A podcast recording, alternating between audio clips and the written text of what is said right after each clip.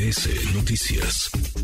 Y en la línea telefónica de MBS Noticias, la consejera Erika Estrada, consejera del Instituto Electoral de la Ciudad de México. Consejera, siempre un placer saludarla. ¿Cómo está? Muy bien, ¿y tú cómo te encuentras? Muy bien, un poco consternado con lo que da a conocer Morena en la Ciudad de México porque asegura que pues las cosas están medias raras en el presupuesto participativo de este año porque aseguran que varios proyectos se pues se detectó la inscripción del mismo proyecto más bien en diferentes unidades territoriales, dicen Coyoacán, Cuauhtémoc, Benito Juárez y Tlalpan. Mira, nosotros hemos estado monitoreando los comportamientos de todos los proyectos que se han venido registrando a través de nuestros órganos distritales. No hay una prohibición como tal a que se inscriba el mismo proyecto. Aquí sería muy importante que si hay algún elemento de prueba o algo que evidencie alguna especie de acción concertada que nos hagan que nos hagan llegar toda la información. Hasta ahorita lo que nosotros tenemos es la inscripción de proyectos como podemos este, identificarlos como de las ciudadanas, de los ciudadanos, sin este tipo, digamos, de evidencia todavía de manera formal. Por eso es importantísimo, estaba escuchando la entrevista previa que eh, lo hagan del conocimiento de la autoridad con los elementos de prueba, la argumentación que consideren necesaria y claro que sí, no si detectamos algo tendremos que investigarlo y proceder de acuerdo a lo que marca nuestro nuestra Constitución, nuestro marco legal en general. Bien, ¿y cuál sería ahí la consecuencia, consejera? Mira, no es un caso previsto de manera expresa como tal en la legislación, son pocos los supuestos que contemplan respecto a presupuesto participativo, pero creo que lo importante es que nos den la evidencia, como te comentaba, y nosotros, en todo caso, saber si efectivamente hay algún grupo organizado detrás de estos proyectos para poder detectar alguna eh, algún tipo de anomalía, Juan Manuel. A mí no me gustaría adelantar algún tipo de juicio, porque esto va a depender mucho de la información que nos den. No sería bueno prejuzgar. Consecuencia jurídica como tal en la norma no hay porque no está tipificado, pero creo que nosotros podríamos hacer uso de algunos antecedentes, algunos criterios que nos han dado los órganos jurisdiccionales y claro está pues investigar. Bien, Eric Estrada, ahora sí platiquemos del el presupuesto participativo. Usted sabe que yo apoyo muchísimo este tipo de proyectos porque justamente lo que hacen es darle voz a la ciudadanía, porque muchas veces nos quejamos de lo que está sucediendo en nuestra colonia, nos quejamos de que nuestros políticos no hacen nada y justamente lo que hace el presupuesto participativo es darle la oportunidad al ciudadano a que marque la diferencia donde vive. Exacto, mira, a mí me gusta también muchísimo este presupuesto participativo, se me hace un ejercicio súper noble en donde tenemos la posibilidad, nosotras y nosotros que transitamos todos los días las calles de esta gran ciudad, de identificar alguna necesidad, algo que creamos que es importante, que tengamos nosotros que restablecer como parte de la relación que tenemos con nuestras vecinas, vecinos y autoridades y en términos generales, generales sentirnos a gusto, sentirnos bien en la zona que habitamos.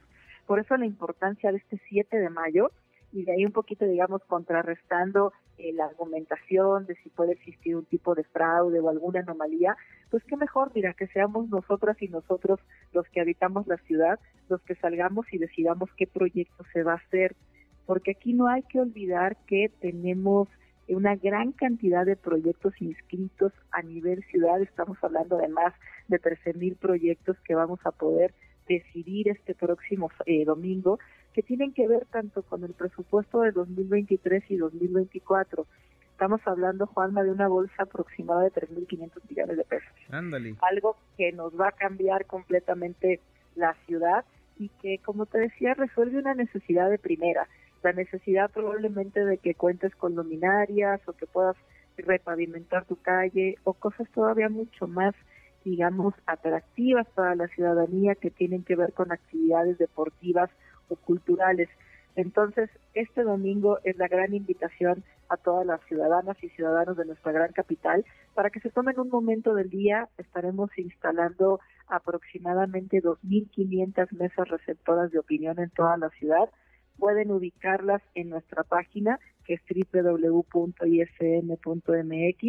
Ahí de manera muy sencilla van a poder identificar cuál es la que les queda más cerca de su domicilio y tomarse unos minutos. No les va a llevar mucho tiempo.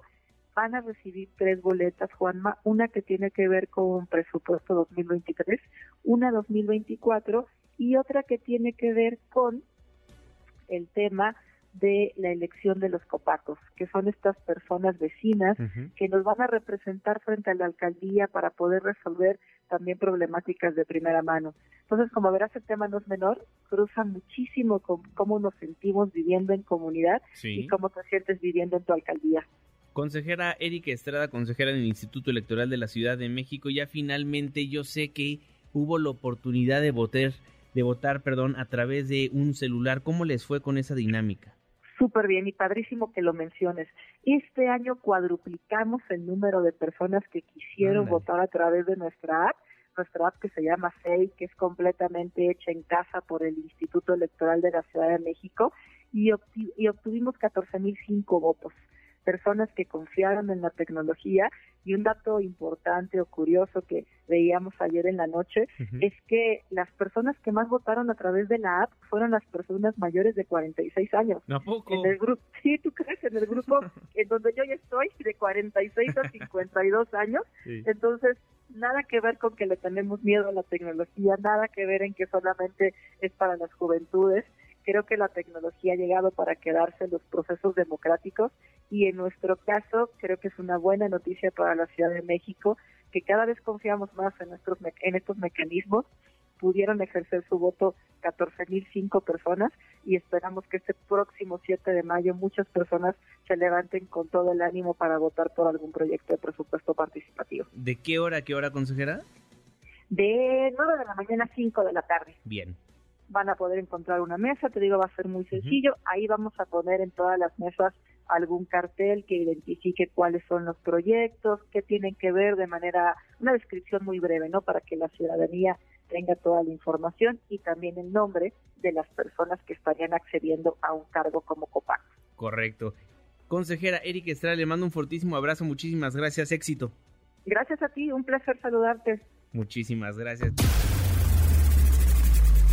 redes sociales para que siga en contacto: Twitter, Facebook y TikTok. M. López San Martín.